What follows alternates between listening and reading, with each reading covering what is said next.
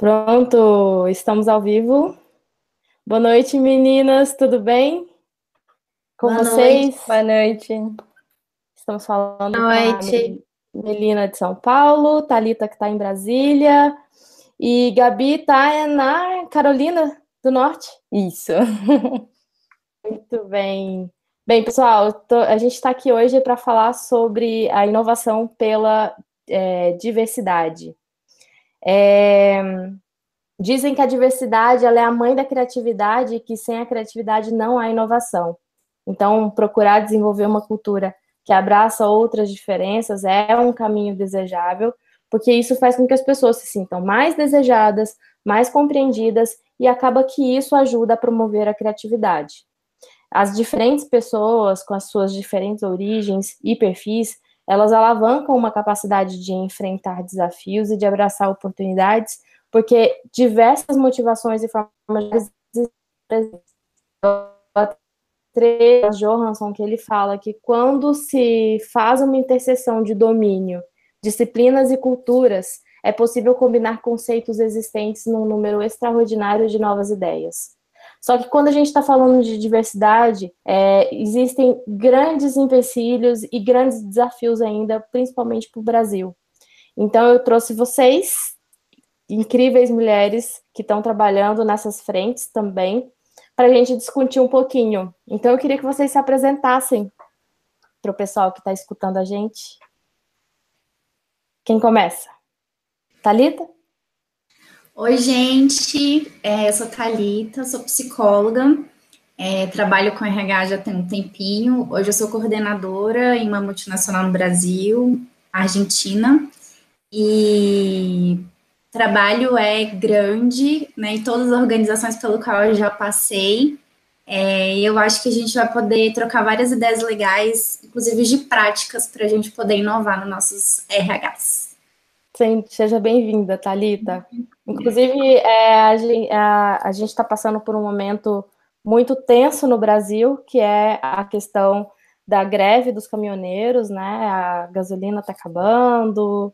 Aqui, pelo menos em Brasília, tem muitas vias que estão paradas, que estão, estão interditadas e as pessoas testando contra o valor absurdo que está a gasolina. É, então, é, como principalmente eu e a Talita, eu não vou sair, mas assim a gente sabe que tá, as pessoas estão no turbilhão, então pode ser que a gente tenha alguns imprevistos aí por conta disso. E a Talita tenha que se ausentar, mas ela volta rapidinho. É, Melina, vou seguir na Bom, ordem aqui. Boa noite. É, eu sou psicóloga também de formação, trabalho com RH desde 2012. Terminei agora o mestrado na Psicologia Social da USP, onde eu pesquisei sobre desenvolvimento de carreira de mulheres e utilizei gênero como uma categoria de análise das organizações para pensar aí os desafios que as mulheres enfrentam ao longo do desenvolvimento de carreira, principalmente em relação à questão de conciliação trabalho e família. Então, para mim também é uma honra e um prazer poder estar aqui falando de diversidade e pensar em, em práticas e modos de transformação. Muito bom, obrigada pela sua participação, Melina. Imagina. Gabi, a mais distante de nós. Verdade. Bom, eu sou a Gabi, é, eu sou formada em economia, eu sou especializada em gestão de inovação social e sou gerente de diversidade e inclusão na Todos. E é um prazer estar aqui. É, não vejo a hora da gente, de fato, conseguir mudar essa realidade brasileira e, trazer diversidade, inclusão, todo mundo para dentro desse jogo que não é para ser separado. Sim, com certeza não é para ser separado. E então começando o nosso papo, é, que desafios que vocês acreditam é, que a gente possa fazer, que desafios para promover a diversidade hoje nas organizações brasileiras?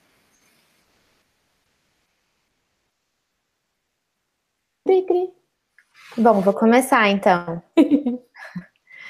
Eu acho que o nosso principal desafio é fazer aquilo que a gente fala, né? Um pouco walk the talk, no sentido de que a gente vem falando de práticas de diversidade na última década, isso, sim, isso se intensificou muito nos últimos dois anos, mas acho que na última década a gente vem no Brasil falando bastante disso nas organizações e a gente ainda não vê uma mudança no topo da hierarquia, né, de representatividade de minorias ou de mulheres em cargos de alta liderança. Então, acho que a gente tem um desafio grande que tem a ver com o envolvimento da liderança e da alta liderança nas organizações e com mudança de prática de gestão mesmo, né? Porque eu acho que tem a ver com uma mudança de comportamento individual acerca de quebrar preconceitos, mas acho que a gente também está falando de uma mudança de estrutura das organizações e de práticas e processos que possam comportar uma cultura que seja de fato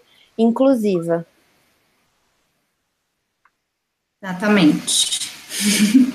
Assim, pegando um pouco esse link, eu acho que o que a gente pode colocar é que no Brasil é muito. A diversidade ainda está associado a uma desvantagem competitiva, a um termo pejorativo. E na verdade não é. Diversidade é uma estratégia, faz parte da estratégia da empresa, é uma vantagem competitiva. Então, quanto mais as altas diretorias das empresas trouxerem isso para a discussão, melhor isso vai acontecer, com mais fluidez, e aí você consegue trazer o engajamento de todas as áreas e, e fazer de fato acontecer. Eu acho que isso é bem, é bem importante. É, o que eu, eu, eu tava o objetivo maior desse bate-papo é justamente para mostrar para essas pessoas que a diversidade ela é estratégica, sim, porque a partir do momento que você consegue é, fazer com que essa pessoa ela seja escutada dentro da organização, é, que haja de fato uma diversidade, a gente consegue quebrar barreiras para uma não espontaneidade que esteja acontecendo. E quando as pessoas estão, estão de forma espontânea dentro do trabalho, a criatividade ela pode ser produzida, a inovação ela pode ser produzida, essa pessoa ela vai ter uma rede de apoio e acaba que as coisas elas podem fluir um pouco melhor. Sem contar que hoje, a, se a gente for reverter, né, for, for inverter o termo, né, se for diversidade pela inovação, inovação pela diversidade, quando a gente está disposto a passar por um processo de inovação, utilizando o design thinking ou qualquer, outra, ou qualquer outro tipo de metodologia que seja disruptiva, é importante que a gente seja empático. E como é que a gente vai ser empático se a gente não abraça esse tipo de é, é as outras diferenças? Então, até mesmo para inovar, a gente também precisa ter essa habilidade e evoluir mesmo para abraçar as diferenças que hoje nós vemos um, um país completamente multicultural e, e outras questões também de diferenças, que seja os trans, é, os PCDs é, e mulheres e homens, né, que está ainda em guerra, em guerra por aí, a guerra dos sexos. É, Gabi, então, aproveitando que você falou, hoje você está aí fora, né? O que, que você tem visto sobre esse tema aí fora e em comparação com o Brasil, como é que a gente está? A gente está muito aquém, a gente está muito além. Como que você percebe isso? Eu acho que ainda tem um caminho a ser percorrido, porque aqui é, muito se fala sobre inclusão e pertencimento. A parte de discutir se diversidade é uma vantagem, se temos que ter diversidade, se o quanto que vale ter essa diversidade na empresa, isso não é mais uma discussão, isso já é um fato. Tipo, existe diversidade dentro das empresas.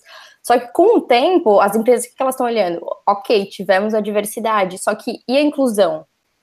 Só para tentar ficar, ficar um pouco mais claro, diversidade nada mais é do que representatividade. É você trazer, vai, um recorte, ou trazer recortes de vários de, da, da população para dentro da empresa. E quando você fala de inclusão, é você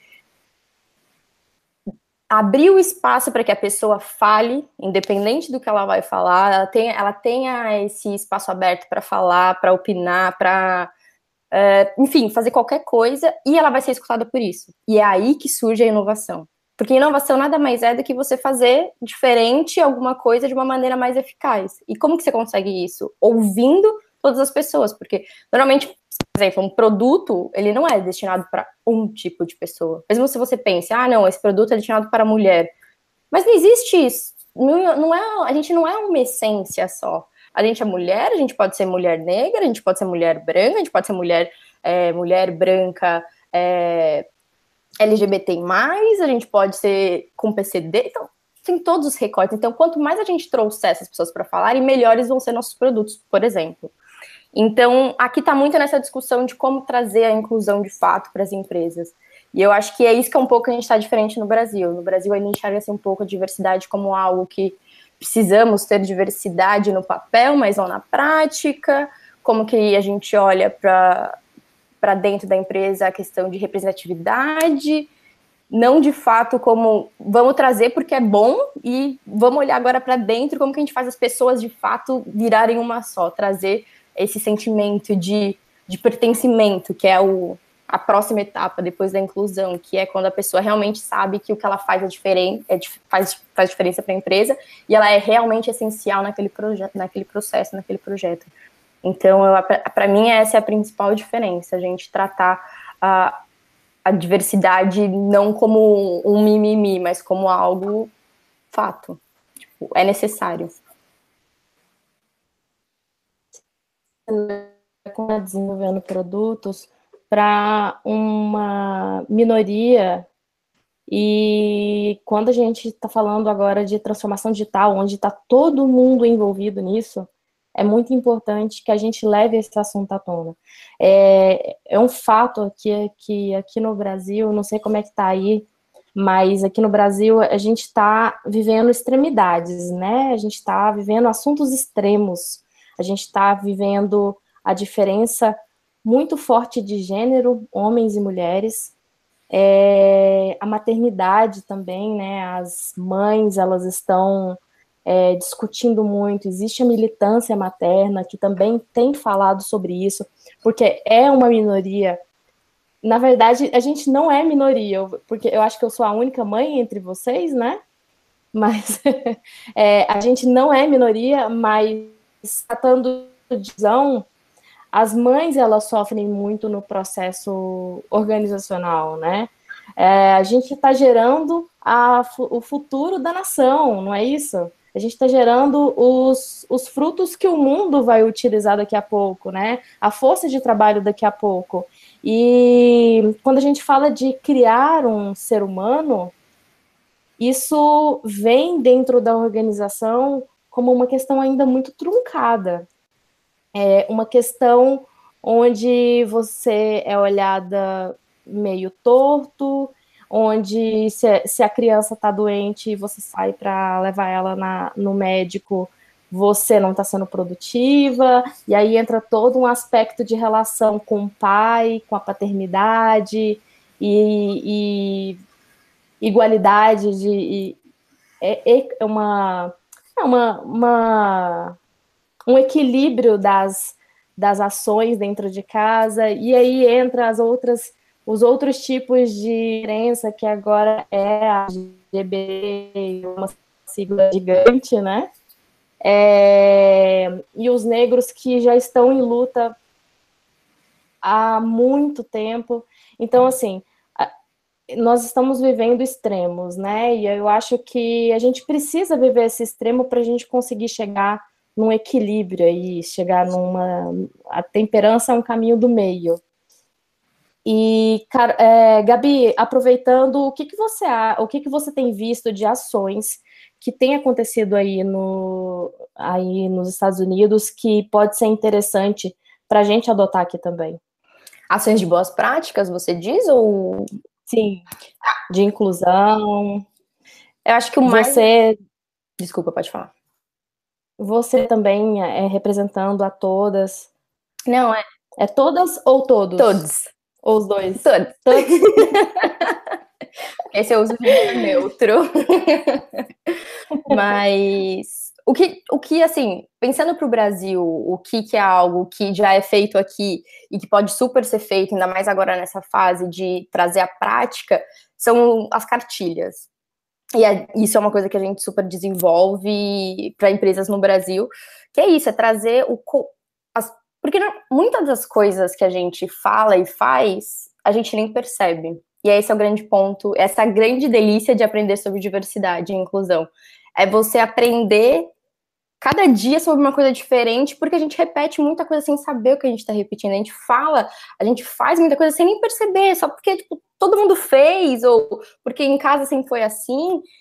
E aí você começa a perceber que não, muito, piada não é legal. Piada mostra o tom da empresa. Então você não pode fazer piada sobre coisas que vão contra os valores da empresa, porque você está indo contra a cultura da empresa. Ponto. Simples assim. Se é difícil pensar em diversidade como simplesmente pensar que somos iguais, então merecemos todos respeito, pense então, vamos pensar então na, na, na parte da empresa. O que, que realmente é condizente com o que a empresa que a empresa fala e faz.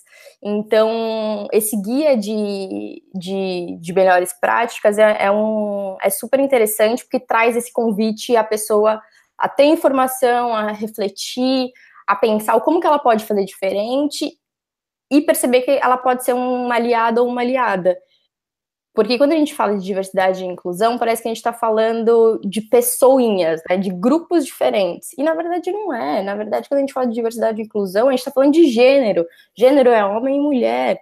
Quando a gente está falando de LGBTI, a gente está falando de todos os recortes. Então, poxa, por que, que, é tão difícil a gente perceber isso, né? Então, acho que a cartilha ela traz um pouco dessa reflexão que, no fim das contas, o que, que isso reflete, né? Se reflete no trabalho em equipe uh, mais conciso, se você tem diversidade já na empresa, você traz muito mais criatividade, criatividade inovação nos processos, no resultado, você traz é, a retenção de funcionários, você atrai mais funcionários e funcionárias, porque as pessoas, quando vão bem na empresa, gostam da cultura, vê que a empresa fala e faz, não só fala, é, as pessoas querem que as outras pessoas trabalhem junto. Então, se existe a melhoria da divulgação de marca, então você tem, você tem tantas coisas positivas que e é o simples fato de você levar informação para as pessoas. Então, eu acho que isso é, é algo bem interessante a ser feito, que acontece aqui, que é super fácil de fazer no Brasil. E, e, é também é, é o que você falou, né? Uma quebra da cultura que está tão arraigada, né? Uma cultura que a gente foi, a, a, gente aprendeu há tanto tempo e aprendeu com, com outras pessoas muito mais velhas e, e de outras gerações e que acaba que a gente vai levando isso para frente sem ao menos questionar, né? É, atualmente, eu acabei de voltar de uma conferência que aconteceu na Suécia e teve um, um foi sobre employee experience e uma das palestras foi sobre foi pela Mondelez, que é aquela empresa de chocolate, e foi somente sobre diversidade. Então eles mostraram como que eles estão desenvolvendo o employee experience da organização através da diversidade. E eu pude ver que, na verdade, a diversidade que ela, que ela pontuou foi muito dentro dessa linha de inclusão de mulheres na liderança, né? E eu pude ver que eles têm as mesmas dificuldades, né? É, por que, que será que as mulheres não chegam no topo, né? Por que, que tem uma hora que trava? E aí, Melina, você que estudou recentemente sobre mulheres executivas, igualdade de gênero, o que, que você acha que são as maiores dificuldades para as mulheres chegarem nesses cargos mais C-levels? É, eu acho que tem a, a, gente esbarra em muitas dificuldades ao longo do desenvolvimento de carreira, mas é, eu acho que tem uma principal que tem a ver com a naturalização das tarefas de cuidado como tarefas essencialmente femininas, né, executada por mulheres. Porque aí no momento de tomar uma decisão de crescimento de carreira, as mulheres optam por manter o equilíbrio de trabalho e família e não se arriscar numa proposta de carreira que elas não sabem como vai ser essa organização de carreira daí para frente. Ou é, a divisão é, de tarefas domésticas entre o parceiro, ela, por mais que nos, nos casais de carreira dual, em que ambos investem na carreira, essa, essa tarefa seja mais dividida, é, as mulheres ainda assumem a maior parte da responsabilidade das tarefas domésticas, de cuidado com os filhos e com, com os demais familiares, de novo implicando em questões de uso do tempo, que é não, não dividido de maneira igualitária entre os casais. Aí, falando um pouco de casais heterossexuais, esse número não tem uma estatística para dizer como que isso funciona em casais homoafetivos, que eu acho que é uma questão interessante também para ser pensada. É, então, pensando a questão um pouco de gênero e, que a gente, e o que a Gabi estava falando sobre essência, essencialização e comportamentos que de alguma maneira são atribuídos a partir de estereótipos, eu acho isso fundamental para a gente pensar as mulheres no mercado de trabalho, porque o que acontece é que as mulheres sempre trabalharam.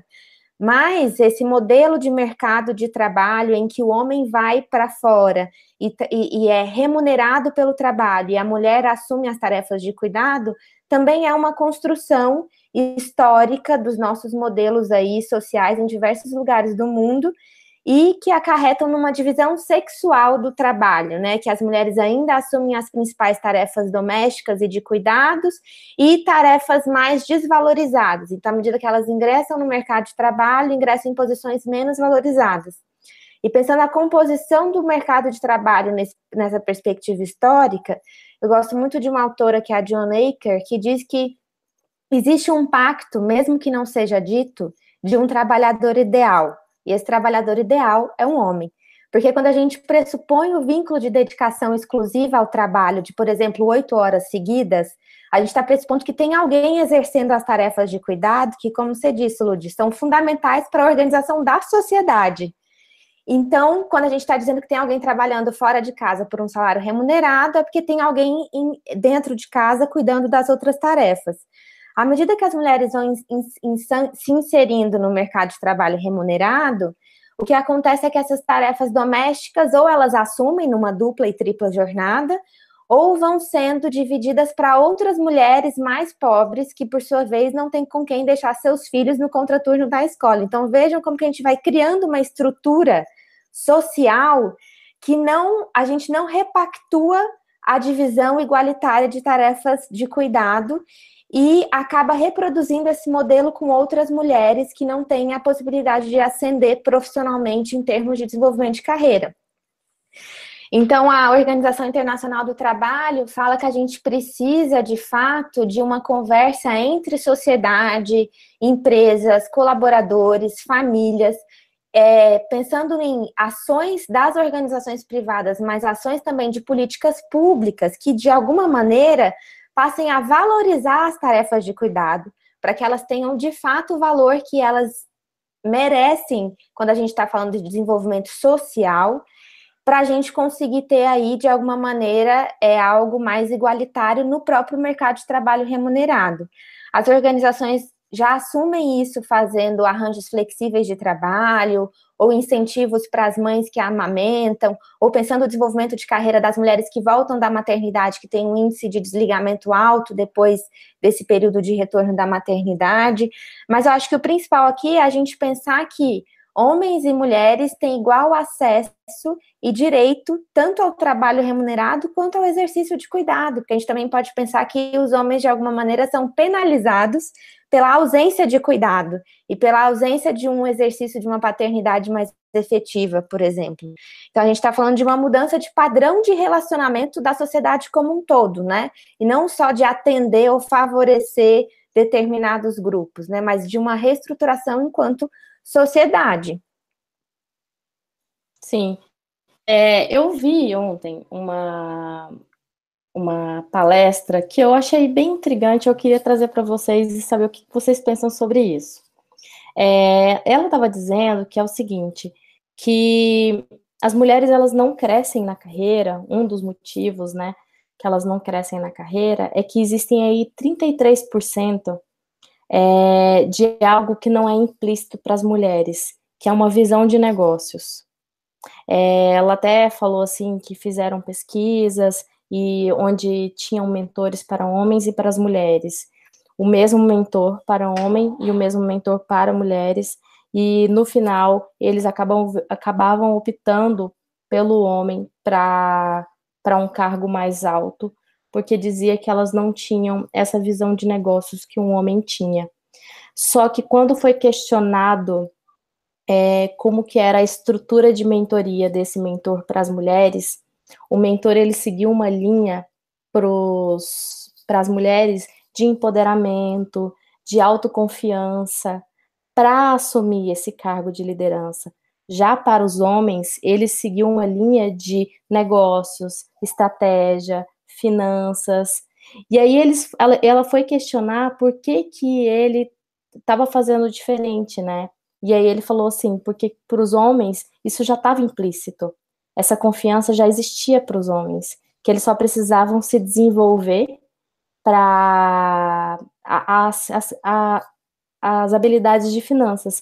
E isso é algo que, até mesmo pelo que a Melina falou, que às vezes não é implícito para as mulheres, porque é, é, um ciclo vicioso, né? O, a gente tem uma diferença de atividades, a gente acaba ficando um, com uma parte, uma parte muito mais cuidadora, e muitas gostam de ficar com uma parte muito mais cuidadora, onde dentro disso, às vezes, só falta só falta, né, autoconfiança. Mas quando a gente vai sentar na cadeira com outros líderes, a gente não consegue falar de negócios, a gente não consegue falar de estratégia. Eu tenho visto hoje isso no RH. Eu trabalho muito com profissionais de RH e eu falo muito do empoderamento do RH justamente nesse sentido de entender as estratégias, entender como entender como trazer resultado para as organizações. Se a gente for perceber, é, a maioria são mulheres no RH hoje, né? Então, às vezes, é, a gente precisa sair um pouquinho dessa caixinha do cuidado para entender dos estratégias e ser estratégica também. O que, que vocês acham disso?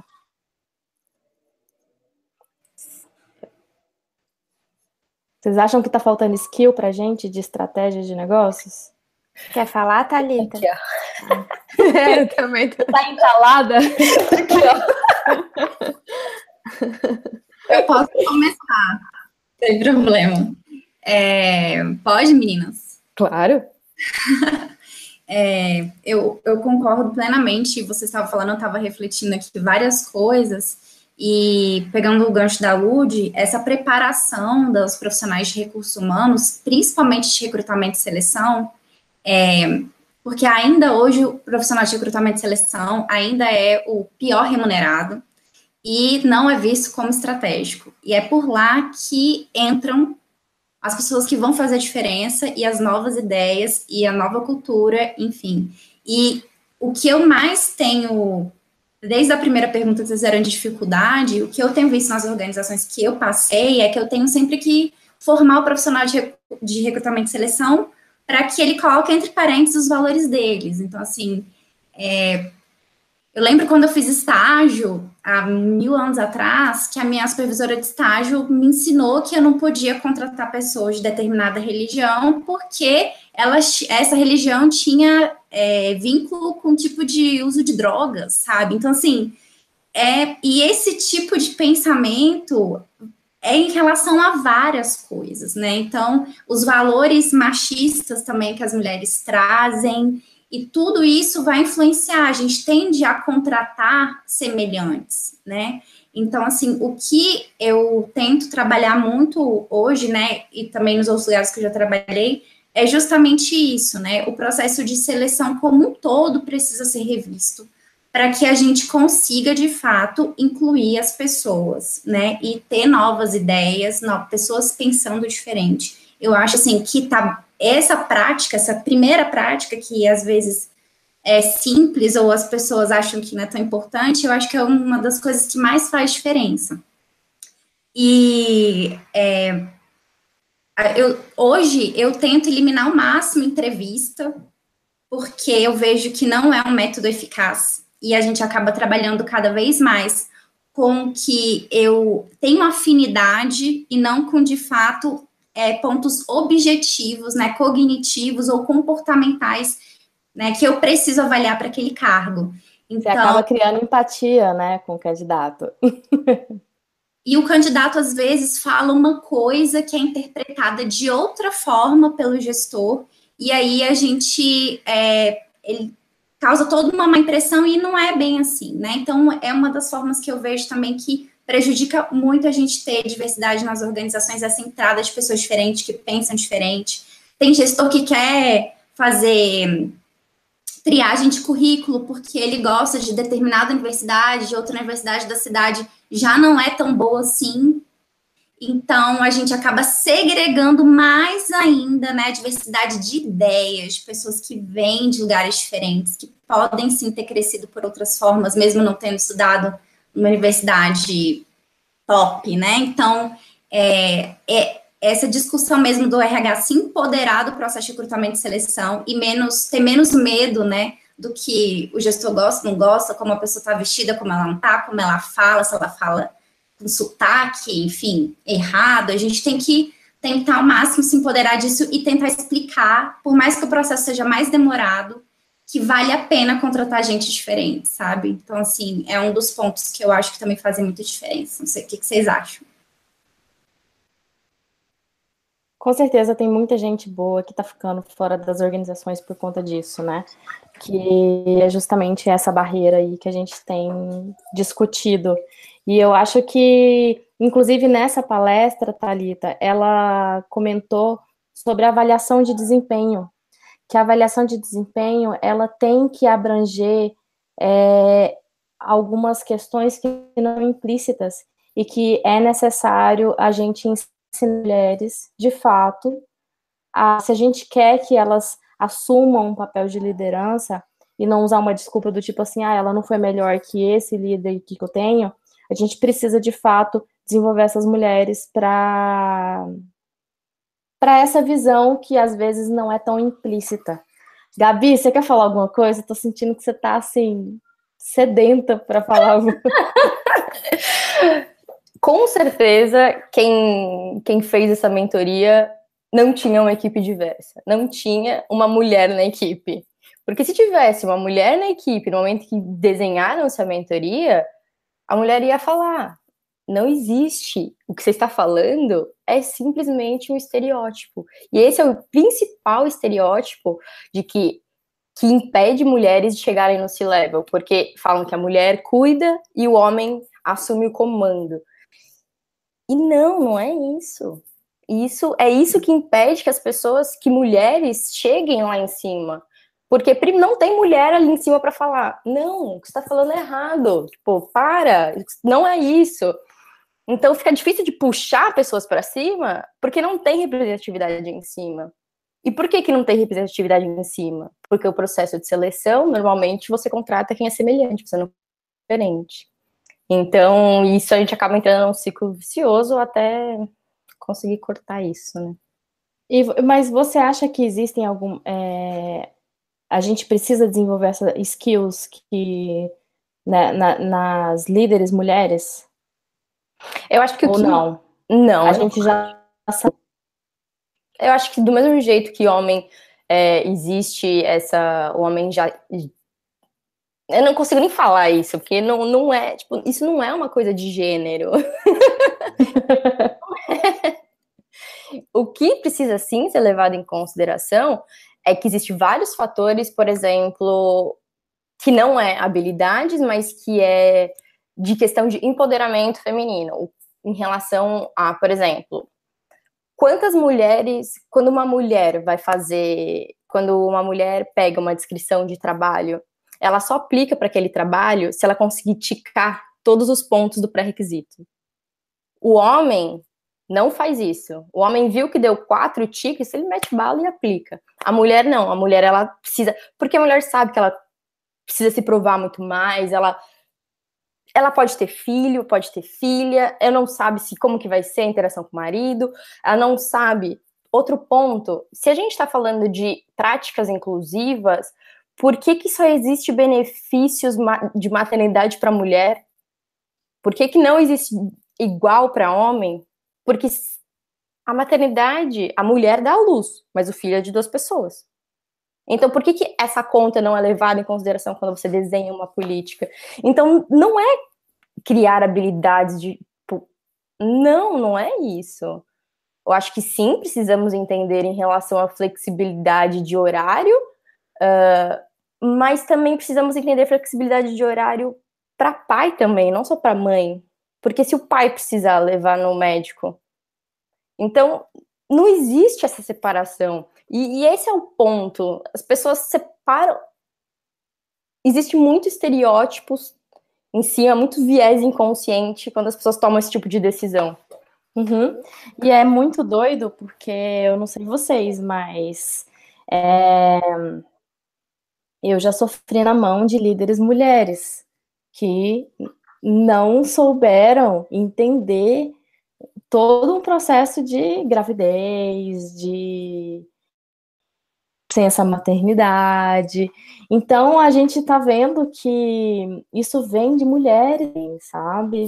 É uma mudança geral, não é só homem, a gente não está falando de machismo em si, provocado pelo homem, a gente está falando da não inclusão mesmo, né? Igual você falou que a, a mulher dá luz, mas é, o filho é de duas pessoas, só que ele é criado por uma comunidade inteira, ele não é criado só por aqueles pais, existem muito mais pessoas envolvidas ali, né? Melina, quer falar quer. alguma coisa sobre esse tema?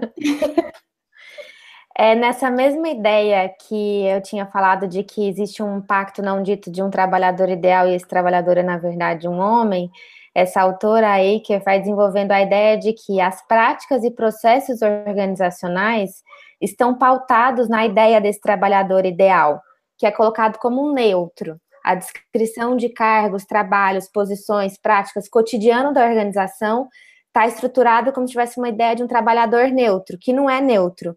É um homem, um tipo de homem branco, heterossexual de uma determinada classe social que vai ocupando os espaços de poder.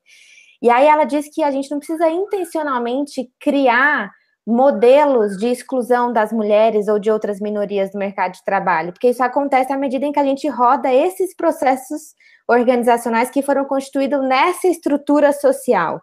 Então, acho que a gente tem que pensar tanto na relação indivíduo-indivíduo dentro das organizações, quanto pensar historicamente essa construção das instituições, né, nessas questões de estereótipo de gênero. E aí, levando isso em conta, eu acho que é, eu acho que tem sim uma questão de competências a serem adquiridas para estar nesses espaços de poder. Tem algumas coisas que são esperadas dessas pessoas que ocupam esses lugares. E pode ser que as mulheres, por uma questão de socialização mesmo, tenham mais dificuldades de lidar com, lidar com isso do que alguns homens. De novo, algumas mulheres, alguns homens, a gente sempre usa isso para tentar falar do grupo, mas a gente não consegue dar conta de toda a diversidade dentro desse grupo, né? tem milhares de recortes de masculinidade, feminilidade, enfim. É, então, eu acho que pensando em algumas coisas que são, sim, competências para ocupar um cargo de alta liderança, a gente precisaria focar nisso para pensar o desenvolvimento das mulheres para esses lugares. Uma das é, executivas que eu entrevistei há um tempo atrás disse que tem um jogo político, por exemplo. Não tem só a ver com entrega, que você pode se entregar e que as mulheres muitas vezes não se dão conta de que tem um jogo político de relacionamento para assumir cargos a partir do C-level, por exemplo. E aí, como que a gente consegue dar conta de fazer isso, de influenciar e ter relacionamento, networking para assumir esses espaços, que também é outra coisa que está colocada diante dessa diferença de gênero, né? Sai para almoçar o clube do Bolinha, lá compartilha um monte de informações importantes que quem está de fora fica de fora. Então, acho que tem muitas coisas que muitas vezes são muito sutis de relacionamento ou das práticas organizacionais, e outras coisas que são escancaradas mesmo, tipo assédio, é, assédio sexual, diferença salarial, e que aí isso é até mais fácil da gente combater pensando que está claro, né? E outras que estão meio ali enviesadas e participando do cotidiano da organização mas eu acho que a gente tem que um pouco de parar só de olhar para as mulheres e pensar em o que as mulheres têm que fazer para alcançar esses espaços e olhar para a instituição, o que a instituição precisa fazer para ser uma instituição que de fato represente é, tanto a população quanto os seus clientes, quanto seus fornecedores, porque a gente está aí numa estrutura né, social. Sim, com certeza. É, eu também acho que a gente tem que começar pelas organizações, pelas bases mesmo. E é interessante o que a Thalita estava falando, porque eu acredito que o RH ele é o principal responsável, a Thalita e a Melina, né, que é, o RH ele é o principal responsável por multiplicar essas boas práticas dentro da organização sobre diversidade, inclusão e respeito às igualdades. É, então, aproveitando esse gancho sobre organizacional, a Thalita, você começou a falar aí, né, que o que, que você está fazendo de recrutamento e seleção, o que, que você acha que a gente conseguiria fazer mais dentro do RH? O que está faltando aí? É, quais são as nossas maiores dificuldades para que a gente consiga, de fato, é, provocar essa inclusão dentro das organizações? É, essa é uma pergunta difícil, mas eu vejo que é, tem dado certo é, justamente promover essa discussão que a Gabi estava falando, né? Esses espaços de é, para apresentar novas ideias. É, a gente levou uma antropóloga outro dia para conversar sobre diversidade e eu nunca tinha imaginado que o resultado ia ser tão incrível. Assim, as pessoas se, se emocionaram porque pela primeira vez elas puderam refletir sobre algo. A gente acha que todo mundo tem o mesmo entendimento que a gente tem e não tem. As pessoas são criadas em bolhas.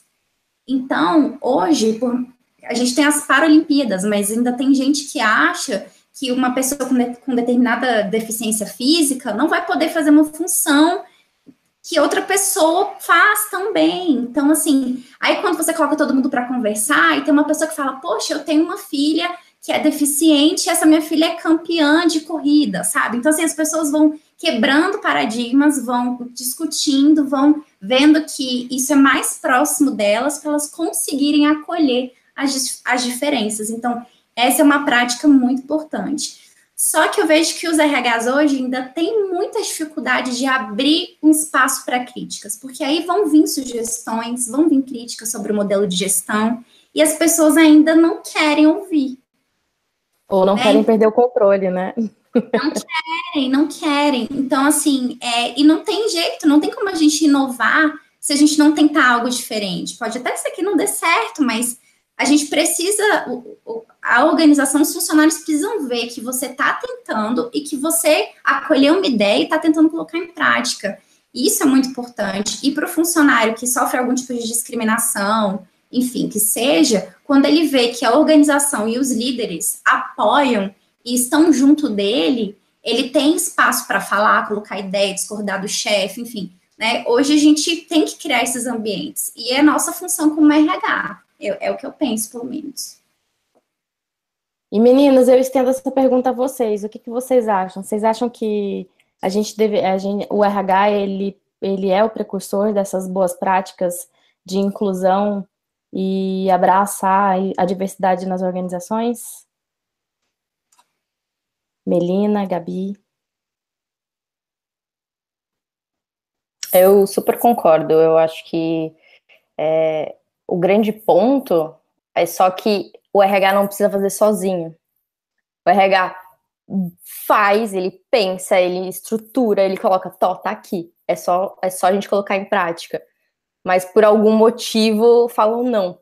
Então eu acho que é mais o que falta é mais essa autonomia, essa, mais essa, essa força para ser dada pelo, pelo RH, porque de fato é onde saem as coisas, é onde é onde poxa, o RH é a cultura da empresa. A cultura da empresa é algo a ser levado muito a sério, não é algo não é, para que, que, a empresa foi lá escrever os valores? Por que, que no momento de, de, recrutamento você leva em consideração o fit cultural da pessoa? Porque isso importa. Então, por que, que não importa na prática, no dia a dia?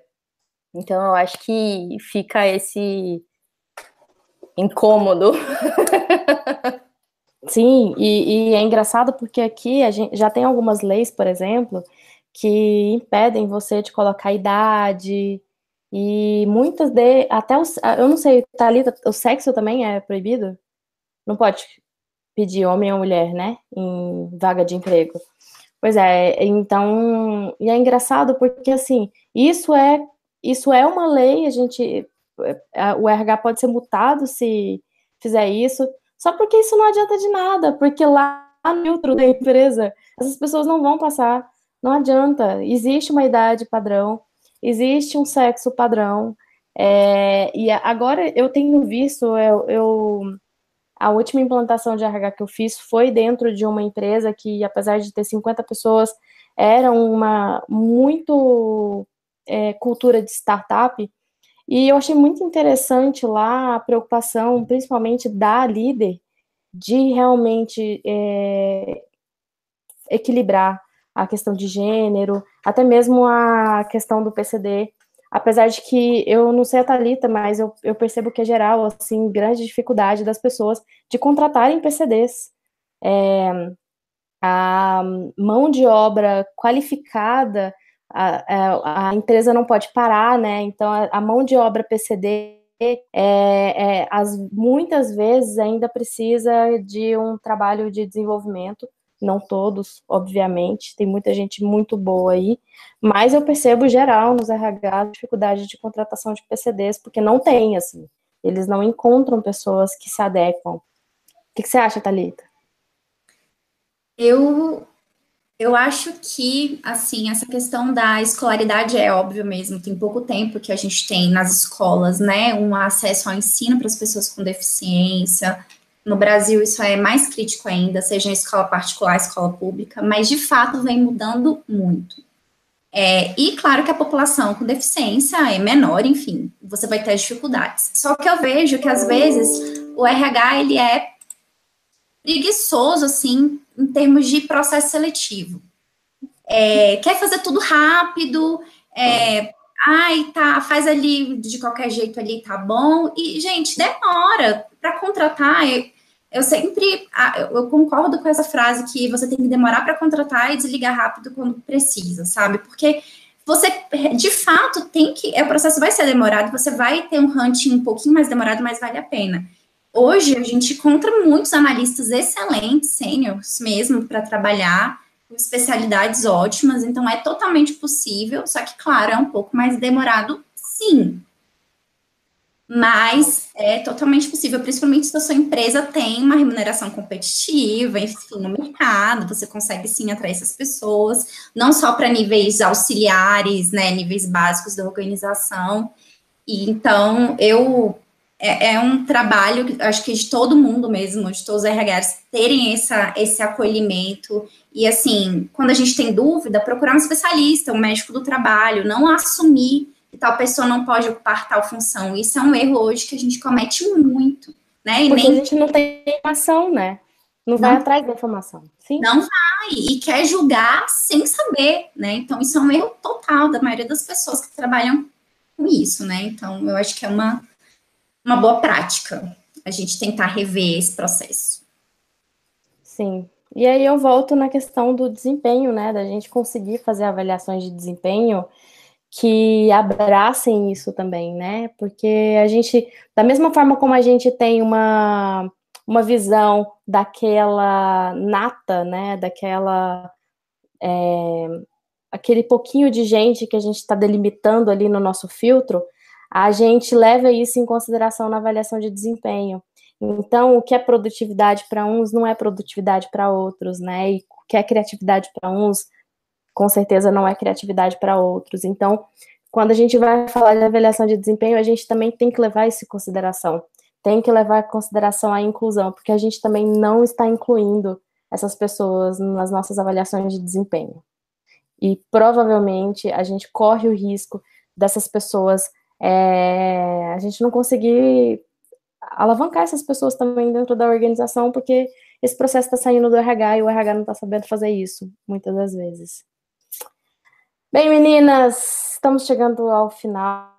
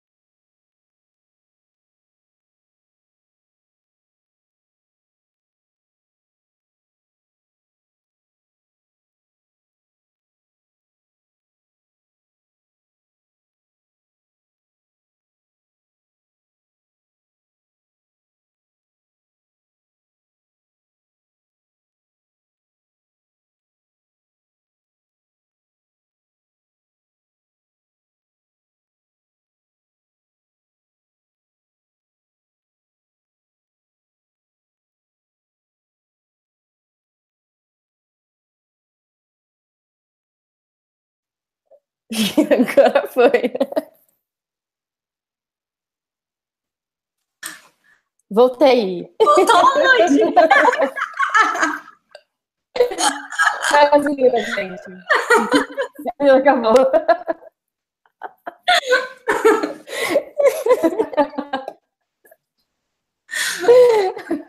Vamos falar da internet brasileira.